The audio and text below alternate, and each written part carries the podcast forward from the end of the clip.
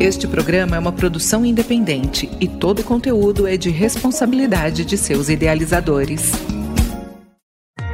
Este é o programa Cidades de Fato, um espaço de diálogo, um programa feito para ouvir as vozes da cidade. Vamos conversar com especialistas e a população sobre cidades e soluções, cidades de fato e o seu papel inclusivo e provocador. Um momento da população refletir sobre o seu papel cidadão. Vamos ao episódio de hoje. Este é o nosso episódio de número 75. O assunto de hoje é o Censo Demográfico 2022 e as cidades tocantinenses.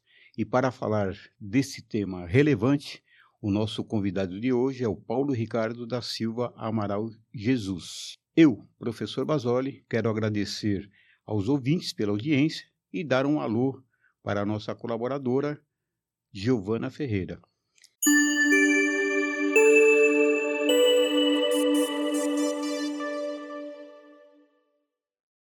Olá, professor Basoli, olá, ouvintes.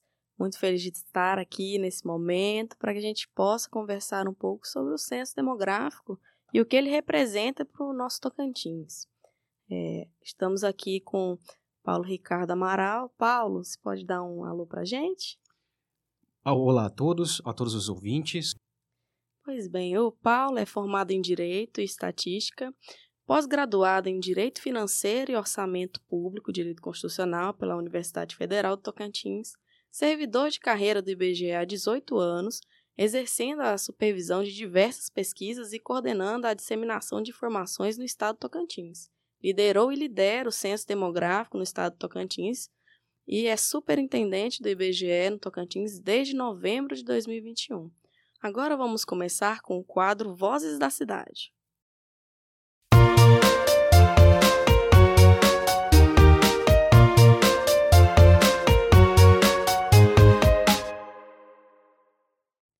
Paulo, existem várias questões que trazem dúvidas aos ouvintes sobre o censo demográfico. Para iniciar, eu gostaria que você esclarecesse para nós e para o público como foi o planejamento e como que se deu a execução da operação do censo no Tocantins. Giovana, um censo demográfico é, é um conceito muito amplo. Né? É bom que se explique alguns pontos para que a sociedade entenda do que se trata de maneira mais pormenorizada. Veja, o censo demográfico ele é conhecido por todos nós por contar a população. Esse é o aspecto mais famoso de toda a operação. Entretanto, o número de população é só um dos elementos. Nós temos outros vários elementos que perpassam o nosso cotidiano em muitos aspectos. Mas para que isso aconteça, não é simples. Né? As, as pessoas do IBGE eles não vão a campo procurando pessoas a esmo ou coisas nesse sentido. O censo demográfico demanda um planejamento muito amplo, é, de vários anos. Quando o censo acontece, por exemplo, como é o caso em 2022, o IBGE já está planejando e organizando esse censo há pelo menos três anos, para que isso tudo aconteça, porque é necessário, antes de contar a população, saber aonde estamos. Né? Nós estamos no programa sobre cidades, e o primeiro trabalho que o IBGE faz é o levantamento do território, no que nós chamamos de pré-coleta. Essa pré-coleta é onde o IBGE mapeia todos os municípios do Brasil. Todas as ruas, todas as ruelas, todas as cabeças de porco, as ocas, as malocas, todos os lugares onde há pessoas morando. E veja, é importante que se destaque. O objetivo do censo demográfico é encontrar domicílios, e a partir desses domicílios nós contamos as pessoas. Então, a unidade de investigação, que é o termo técnico utilizado, é o domicílio. Portanto, é intrinsecamente ligado à estrutura territorial de uma cidade. Para que o recenseador vá a campo, para que todos os outros profissionais consigam trabalhar, é necessário que o IBGE atualize o que nós chamamos de base territorial, que nada mais é do que o mapeamento completo de todos os elementos do território nacional, especialmente focado no aspecto do domicílio. E nesse momento é que nós atualizamos as ruas, as quadras, os novos residenciais, loteamentos, assentamentos, novas comunidades tradicionais, entre outros aspectos de todo o território. É importante que se destaque, é nesse momento que o IBGE levanta e constrói a primeira base de informações que vai compor o censo demográfico. A partir disso, e, digamos, e deixamos claro, isso não é estático. Nós sabemos que as casas são construídas ao longo do tempo, nesse intervalo entre levantar isso e efetivamente contar. As casas são construídas, derrubadas, novos estabelecimentos são, são colocados, algumas casas viram comércio e vice-versa, entre outras coisas tantas que refletem a dinâmica da população. E nisso o IBGE vai atualizando tanto quanto possível, até o momento da coleta, a realidade física de uma cidade. É a partir daí, desse movimento de levantamento do território, é que o IBGE se prepara para capacitar os seus trabalhadores para alcançar essas pessoas. Trocando em miúdos, tentando resumir de maneira simples, o IBGE levanta as cidades para que a gente possa encontrar os domicílios e possa contar efetivamente a população. E não só contar, levantar as informações mais amplas sobre o Brasil. Porque, veja, é chamado censo demográfico. Quando nós falamos de demografia, nós estamos falando, pelo menos, no mínimo, de migração, fecundidade e mortalidade. Portanto, quando nós abrimos esse aspecto, quando nós abrimos esse tipo de informação, nós estamos levando em consideração tudo que também corresponde a esses três pontos. Como vivemos, onde vivemos, como nos deslocamos na cidade, no ambiente urbano, rural, entre outros aspectos como é a nossa vida, trabalho, rendimento, educação, escolaridade, que afetam diretamente taxas como fecundidade, mortalidade, entre outras coisas. O, o censo apresentou algumas, algumas temáticas assim que são mais marcantes. O crescimento das cidades médias, cidades médias elas terminaram tendo crescimento, são pontos substanciais, até porque também tem o problema lá do FPM que eu acho que esse é um dos maiores problemas que estão, pelo menos em debate, e dentro de um, um, dos pontos mais polêmicos. O que, que isso reflete aqui dentro, dentro da, da cidade de Tocantins, mesmo sabendo que, obviamente, o crescimento da região norte foi bem evidente. Dentro desses, desses parâmetros, obviamente, deve ter alguns reflexos aqui dentro do nosso estado. Muito boa pergunta, professor. E é importantíssimo para que se esclareça, é, tenha mais uma oportunidade de esclarecimento a respeito dessa temática. O senhor falou em decréscimo populacional. É importantíssimo que a sociedade compreenda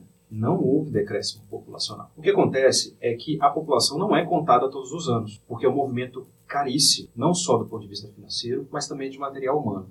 Em lugar nenhum do mundo, isso inclui o Brasil, é possível contar a população com uma frequência anual, por exemplo. Então, a maior parte dos países do mundo faz censo a cada 10 anos. E no intervalo de contagem do censo, de, de, entre realizações de censo, há a contagem da população, que acontece a cada 5. Nesses intervalos, de dois ou três anos, onde não há contagem ou mesmo censo demográfico, o IBGE utiliza um mecanismo matemático chamado estimativa de população. O objetivo dele é tentar acompanhar de maneira mais próxima possível o crescimento, nem sempre crescimento, o movimento dessas populações para fins de repartição de receitas. Afinal, as receitas elas são anuais, entre outras coisas tantas. E nesse momento, a estimativa ela parte do pressuposto que os movimentos demográficos acompanham as tendências encontradas no censo. Isso faz com que entreguemos alguns números. Não quer dizer que a população cresceu ou diminuiu. Ela está apenas sendo estimada. A estimativa ela tem a sua precisão. E nessa precisão, ela é afetada com base nas taxas de crescimento anteriores dos censos demográficos. Ou seja, aqueles municípios ou aqueles estados onde haviam tendências muito grandes de crescimento no passado, como é o caso do Tocantins, como é o caso de municípios como Palmas, Araguaína, Gurupi, Porto Nacional, Paraíso, faz com que essas estimativas elas fiquem acima do que realmente é encontrado. O fenômeno do, da taxa de crescimento natural da população, ou seja, aquelas pessoas que nascem em um determinado município, ele só é captado por meio do censo demográfico. E é o momento que a gente consegue ajustar essas estimativas. É claro que as estimativas, elas vinham com base nesses crescimentos muito significativos do passado, elas acabaram ficando superestimadas. Nós divulgamos, inclusive, no fim do ano passado, uma estimativa para o Estado que aproximava-se já de 1 milhão e 600 mil pessoas. Mas veja, ela foi divulgada com base nesses crescimentos anteriores. Não havia sido contado. Quando nós efetivamente contamos o Estado, nós não encontramos a realidade que havia sido estimada toda estimativa ela tem esse viés. É possível que você encontre, é possível que você não encontre. Portanto, não houve decréscimo de população. Na verdade, houve crescimento, porque se você comparar os dois censos, você usar a métrica do censo atual com a métrica do censo anterior, você vai ver que houve crescimento, um crescimento bem significativo, inclusive acima da taxa de crescimento médio do Brasil. Ou seja, o estado de Tocantins cresce sim, cresce num ritmo acima do Brasil. Agora, o crescimento de população no mundo não cresce mais da mesma forma. As taxas de fecundidade, ou seja, o número de crianças que nascem por mulher em idade fértil, que é entre 15 e 45 anos, veja, é a métrica da metodologia, tá? que nascem nesse intervalo, ela vem caindo muito, muito. Hoje, nós temos uma taxa de fecundidade hoje três vezes menor do que tínhamos há 20 anos atrás. Então, isso afeta o crescimento natural da população, mas só pode ser percebido na medida que nós estamos em campo coletando o censo de fato, que é o que nós encontramos. Hoje, o, é, nós temos uma população que foi contada, que cresce, cresceu, mas não houve decréscimo. O que houve é estimativas que, baseadas em censos anteriores, que tinham taxas de crescimento maiores, elas acabaram ficando superestimadas. É, na verdade, não se trata de certo ou errado. Na verdade, é o retrato do fenômeno. É exatamente esse, essa informação que está sendo captada e analisada, e concluindo-se que as taxas de fecundidade não alcançam mais o que alcançavam antes. Em resumo, nós não temos as famílias dos mesmos tamanhos e dos mesmos modos que nós tínhamos há 20 anos atrás. As famílias são muito menores hoje. À medida que você cresce nível de instrução da população, você diminui. E é sim também resultado de políticas públicas acertadas a respeito de planejamento público. Então, quando nós olhamos para essas informações, nós temos que lembrar de dois aspectos. Primeiro, se antes, no passado, há 20, 30 anos atrás, nós falávamos e começávamos a discutir no Brasil planejamento familiar e essas políticas públicas foram implementadas, o resultado são menos crianças por família. É natural que assim seja. E há demanda nisso tudo. Isso faz com que não se cresça e não se acompanhe a estimativa dessa forma. Portanto, é importante deixar claro: não houve decréscimo populacional, só não cresceu tanto quanto se esperava. Paulo, eu e os ouvintes estamos querendo saber quais as, essas as impressões que você tem que o censo pode trazer de relevante para o estabelecimento demográfico tocantinense. O censo, em primeiro lugar, ele revela, em relação ao Tocantins, em primeiro lugar, ele revela um assentamento da população tocantinense e um movimento, uma dinâmica própria do estado do Tocantins. Veja, nós temos um estado muito jovem, 30, 40 anos em termos de ocupação de um território, vocês aqui também o sabem, é, é muito pouco tempo. Nós temos um estado muito jovem, tanto do ponto de vista da população, quanto temos de ponto de vista econômico. O desenvolvimento econômico e social ainda é incipiente, tanto com S quanto com C. Ainda há muito a ser construído, ainda há muito a se iniciar. O que o censo revela, em primeiro lugar, é que as taxas de crescimento e de migração, elas começaram a se estabilizar e se aproximam da média Brasil. Ou seja, o Tocantins já foi um estado que recebia um afluxo muito significativo de população de fora. Hoje, nem tanto. Hoje a população, sim, continua crescendo e continua migrando, mas não na mesma proporção. E a característica dessa migração ficou bem relevante, bem clara ao longo da nossa investigação, que a maior parte dessa migração acontece dos pequenos municípios tocantinenses para os médios municípios tocantinenses e dos médios e desses pequenos também para os grandes municípios. A migração é hoje essencialmente interna no território do Tocantins. Os pequenos municípios que têm sua economia muito fragilizada, né, então, com é, poucas opções, é, de frente de postos de trabalho, entre outras coisas, como aquisição e oferta de produtos e serviços, é, acabam cedendo a população para a migração de uma, de, um, de uma estrutura que consiga oferecer isso.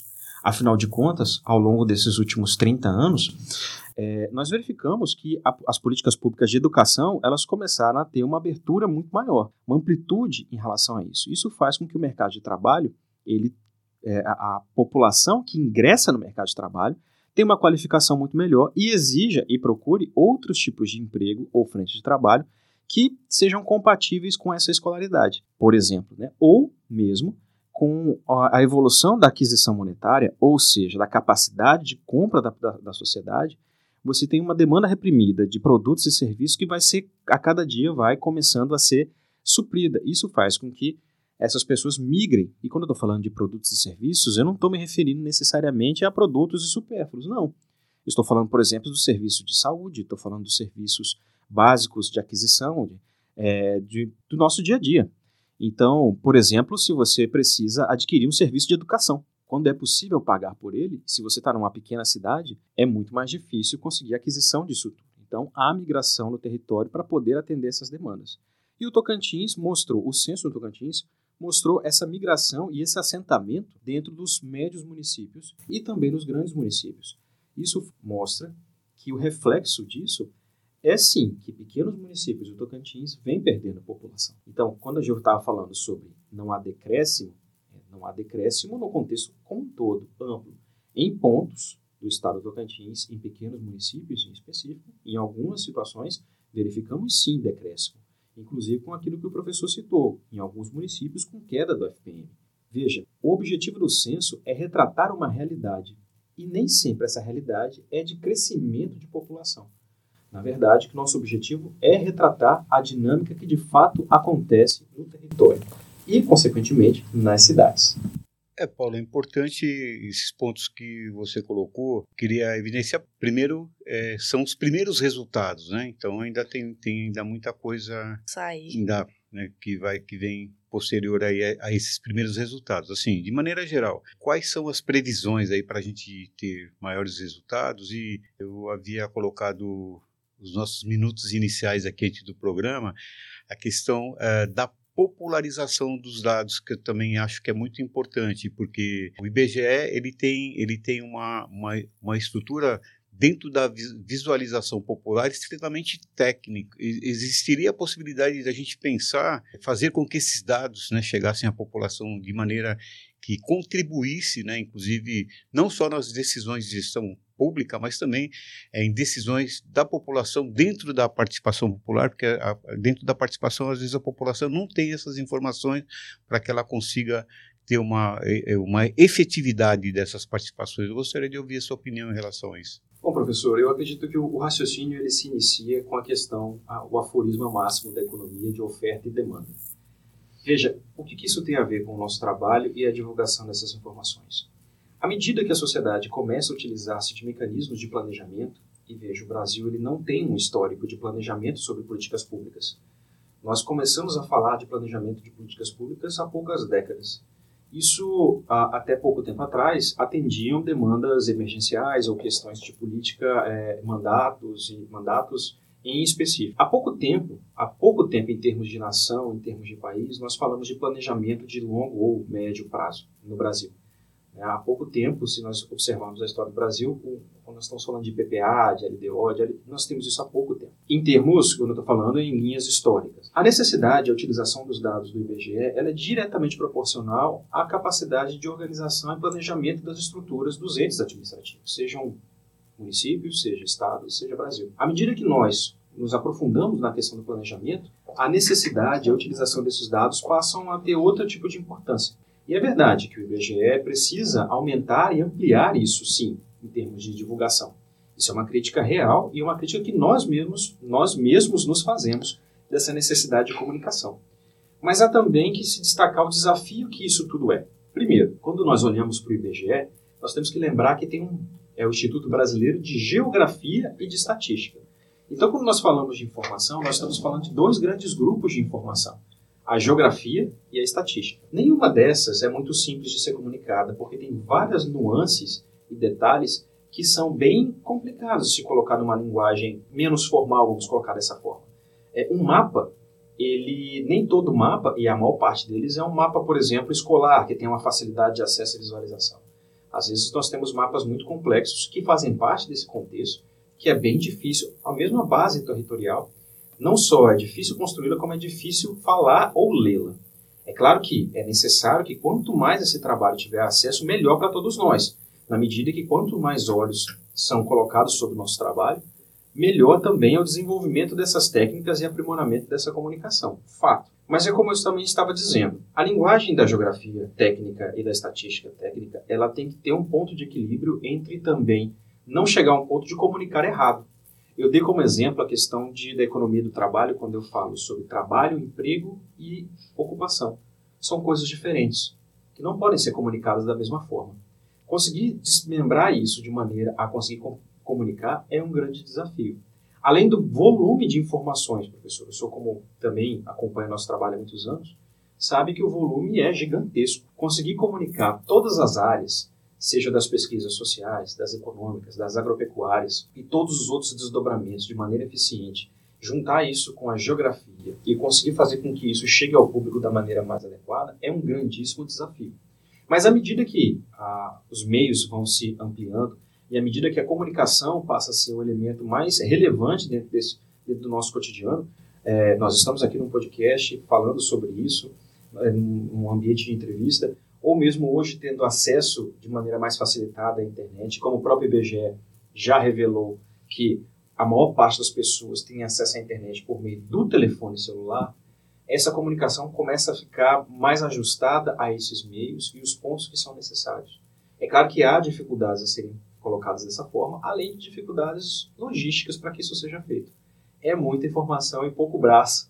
Não é só no IBGE, é de uma maneira geral no Serviço Público Federal como um todo.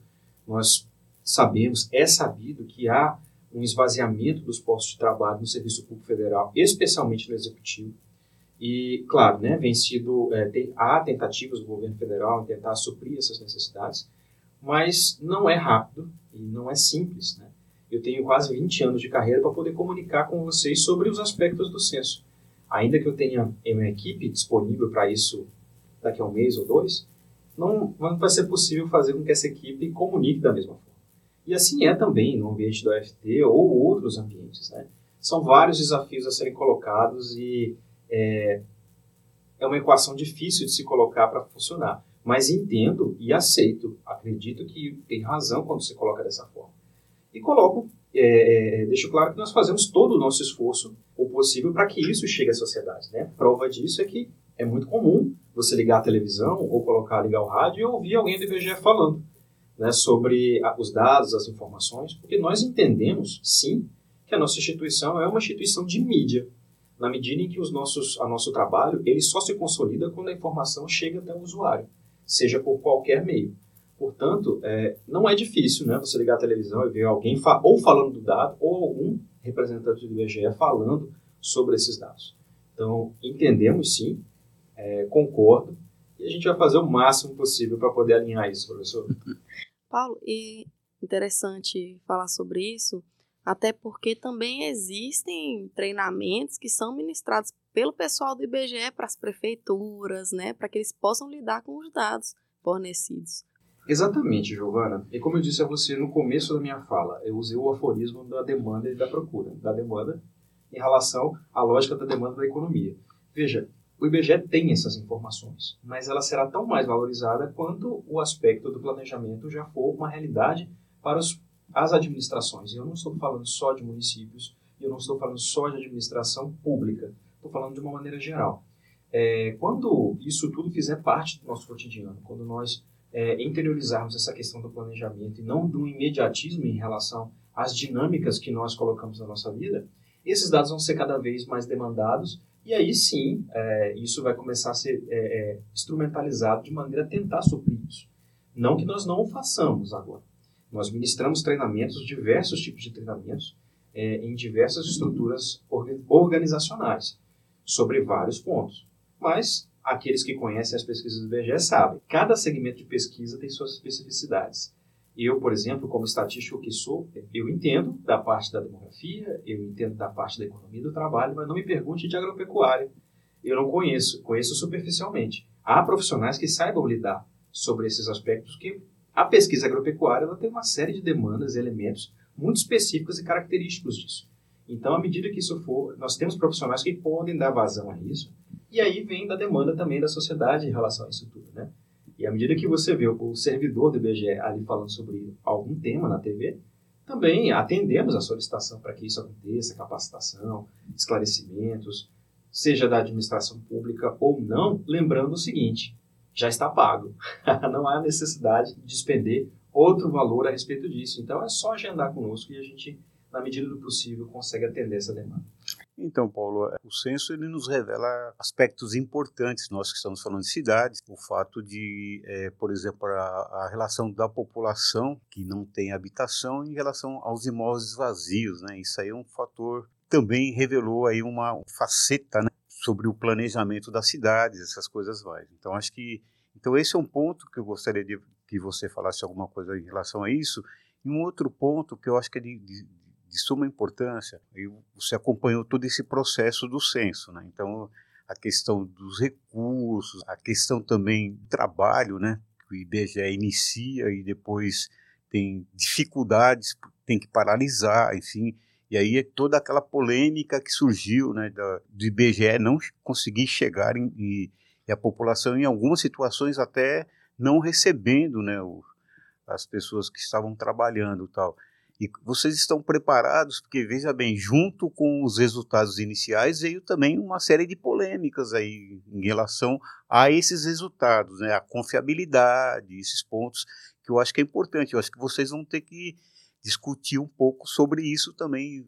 Vocês serão questionados em vários momentos em relação a esses pontos. Então, né, eu queria ouvir você falar um pouquinho sobre esse ponto que acho que é, importância, é muito importante para nós aqui do Tocantins. Muito bom, professor. Eu acho que eu quero destacar, em primeiro lugar, o seguinte: tomara que sejamos questionados, porque é a oportunidade que a instituição tem de esclarecer esses pontos e demonstrar o quão criteriosos nós somos com cada um desses aspectos e quão criterioso foi o trabalho do censo e o quão detalhado e com o tamanho do rigor científico e técnico que nós temos em relação já eu volto nesse assunto, mas para poder destacar o primeiro ponto que o senhor tocou, a questão dos domicílios vazios, que o IBGE é, retratou no censo 2022 um aumento muito significativo dos domicílios vazios. Observando essa temática em específico, nós podemos analisar que isso é principalmente um resultado das políticas públicas anteriores e uma, em um momento histórico de adequação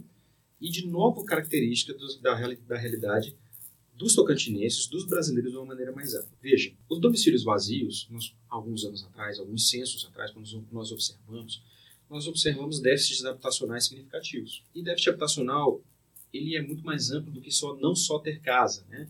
É não ter casa, é não conseguir pagar o aluguel, é você conseguir comprometer mais o seu rendimento em relação a aquisição que você tem para poder pagar aluguel, você tem uma densidade de pessoas por domicílio também muito alta, entre outras coisas. E aí você vê, ao longo de décadas, por vários governos, vários, você vê políticas públicas direcionando a construção de casas populares, a financiamentos imobiliários, facilitação de crédito e acesso a crédito, microcrédito principalmente, quando a gente observa os dados do IBGE, da aquisição monetária, e faz um corte em relação às pessoas que têm acesso a microcrédito, você vai ver que a maior parte, uma parte significativa desse microcrédito, ele é, acaba sendo distribuído numa aquisição de materiais de construção, ou seja, aquela parede, aquele quarto, aquela casa, aquela extensão, que ao longo dos anos, ao longo das décadas, foi sendo implementado.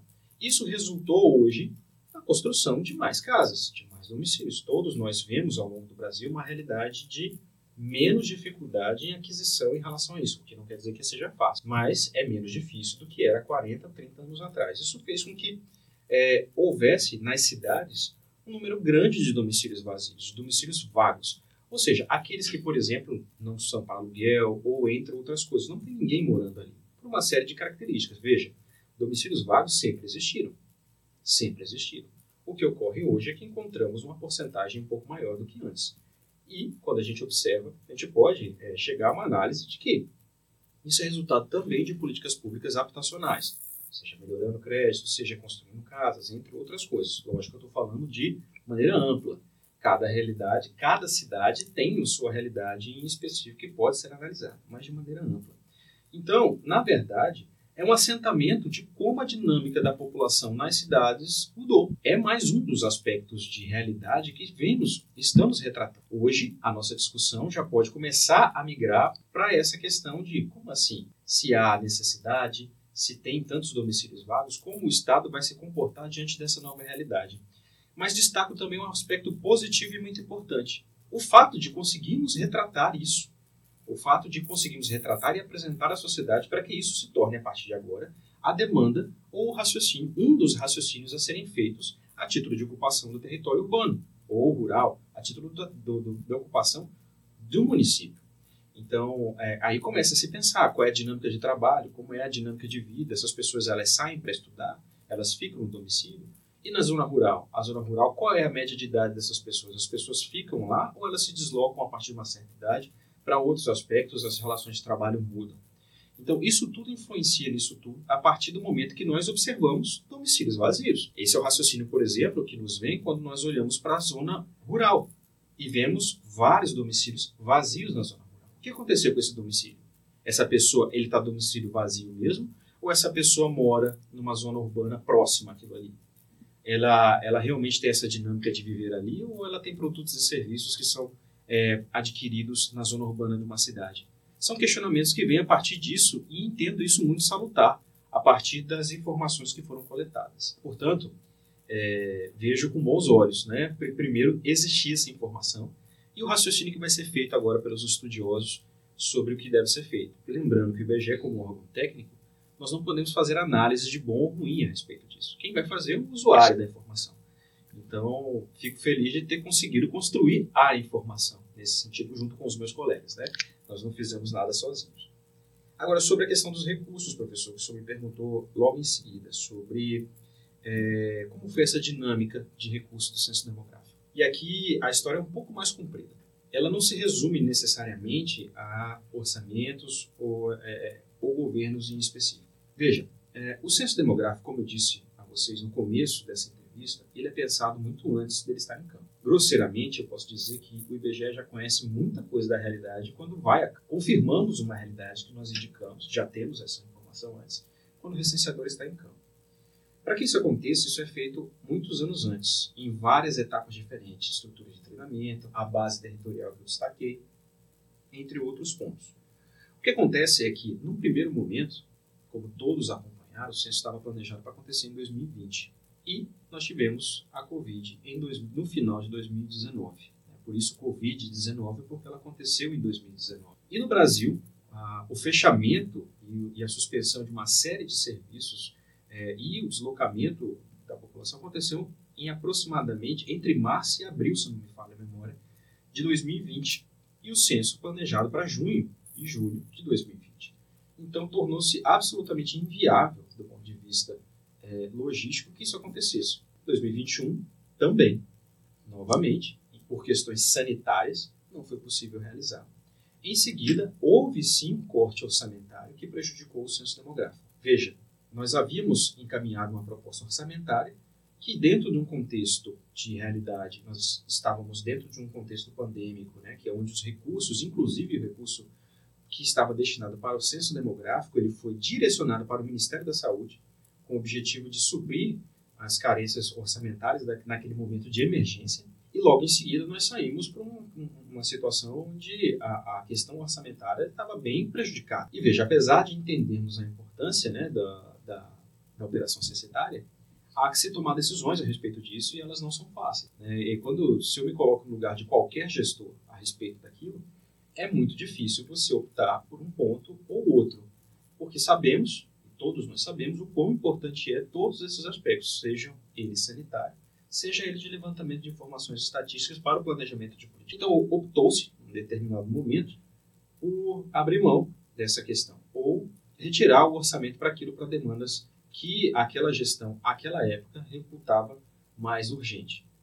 Ocorre que, a partir disso, houve uma demanda do Estado do Maranhão, a, numa ação de inconstitucionalidade, o governo federal, o STF, determinou que fosse realizado o censo e o governo federal disponibilizou uma parte dos recursos planejados para isso. Isso fez com que o IBGE tivesse que readequar o contexto de pesquisas, pessoal, planejamento, entre outras coisas.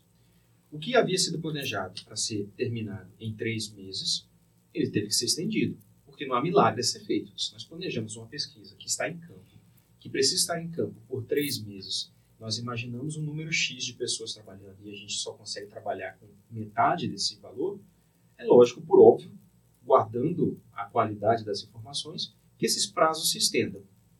Devido a essas restrições orçamentárias, o planejamento que foi pensado do ponto de vista logístico não conseguiu ser implementado. Não técnico, veja, não houve prejuízo em relação aos dados do censo. Houve prejuízo em relação ao tempo que nós tivemos para cobrir o território. Nós planejamos em três meses cobrir todo o território nacional, mas em função da limitação de recursos, e não só a limitação de recursos em relação ao dinheiro em si, mas toda a dinâmica que o orçamento público demanda. Quando o censo foi feito, nós estávamos no meio de eleição, há uma série de restrições de utilização de dinheiro e publicidade e propaganda em tempos de eleição, para todos os órgãos públicos, não só o IBGE. E quando você vai se aproximando do fim do ano, há também uma série de restrições para poder utilizar esse crédito com o objetivo de é, preservar gestões futuras de malfeitos de gestores passados. Há uma razão de ser, mas o fato é que, em determinado momento, você acaba sendo prejudicado nesse planejamento, nesse sentido. Veja, o que foi prejudicado nesse contexto? O prazo do cronograma. Ele se estendeu, e como vocês puderam ver, todos acompanharam, o censo foi planejado para três meses e durou dez, mas foi concluído sem prejuízo em relação às informações que foram colocadas. O que foi planejado e a qualidade da informação, podemos afirmar hoje, sem sombra de dúvidas, é o melhor censo possível no mundo hoje. Em termos de censo demográfico, em termos de qualidade de cobertura, é o melhor censo possível. Não há, sem sombra de dúvidas, o IBGE é acompanhado por diversos organismos internacionais não há questionamento sobre a qualidade da informação. Claro, há questões pontuais a serem discutidas, porque nenhum trabalho é perfeito em lugar nenhum do mundo. Mas o IBGE foi acompanhado por diversos organismos internacionais, inclusive com um projeto chamado Observa Censo, no qual representantes de outros órgãos de estatísticas do mundo todo acompanharam, distribuídos no território nacional, o trabalho do censo demográfico. E não há críticas significativas. É claro, você sempre vai observar um ponto ou outro, somos humanos, trabalhando com um projeto que sofre modificações e sofre é, intempéries. Entretanto, é, não há críticas em relação à qualidade do censo, muito pelo contrário. Há sim, hoje, certeza sobre essa qualidade.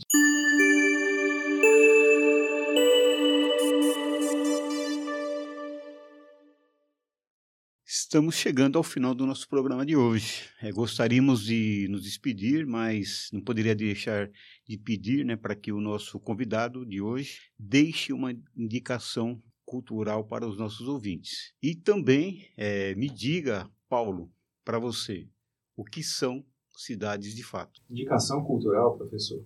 Veja, é, quando eu penso a cidade, nunca vai me deixar de fugir à mente o nosso maior geógrafo né, brasileiro, Milton Santos. E todos os livros que ele escreveu são obras de. Eu não consigo indicar um, eu prefiro indicar o autor.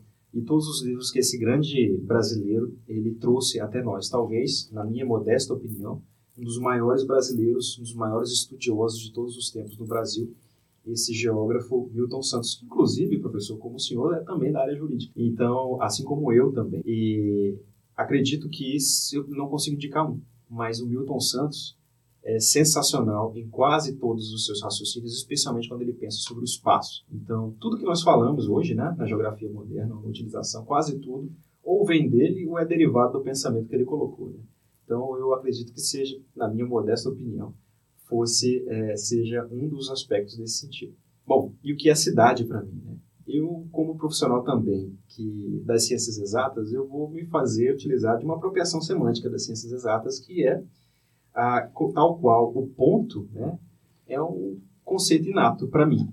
Eu sei que deve ter algum conceito da arquitetura, do urbanismo, da geografia a respeito da cidade, mas para mim é um conceito inato porque eu não consigo pensar o humano, a, o ser humano ocupando o planeta Terra sem que ele, ele se aglomere de certa forma em um aspecto social, transmitindo cultura ou dividindo o espaço é, e todas as dinâmicas que acontecem sobre o espaço, sem que isso seja, é, ao menos, pensado em algo primitivo de uma cidade. Portanto, eu, se eu tivesse que pensar uma cidade, eu penso sobre, eu prefiro imaginar o aspecto humano que se desenvolve acerca do, em cima do espaço e tudo que se desenvolve a respeito daquilo.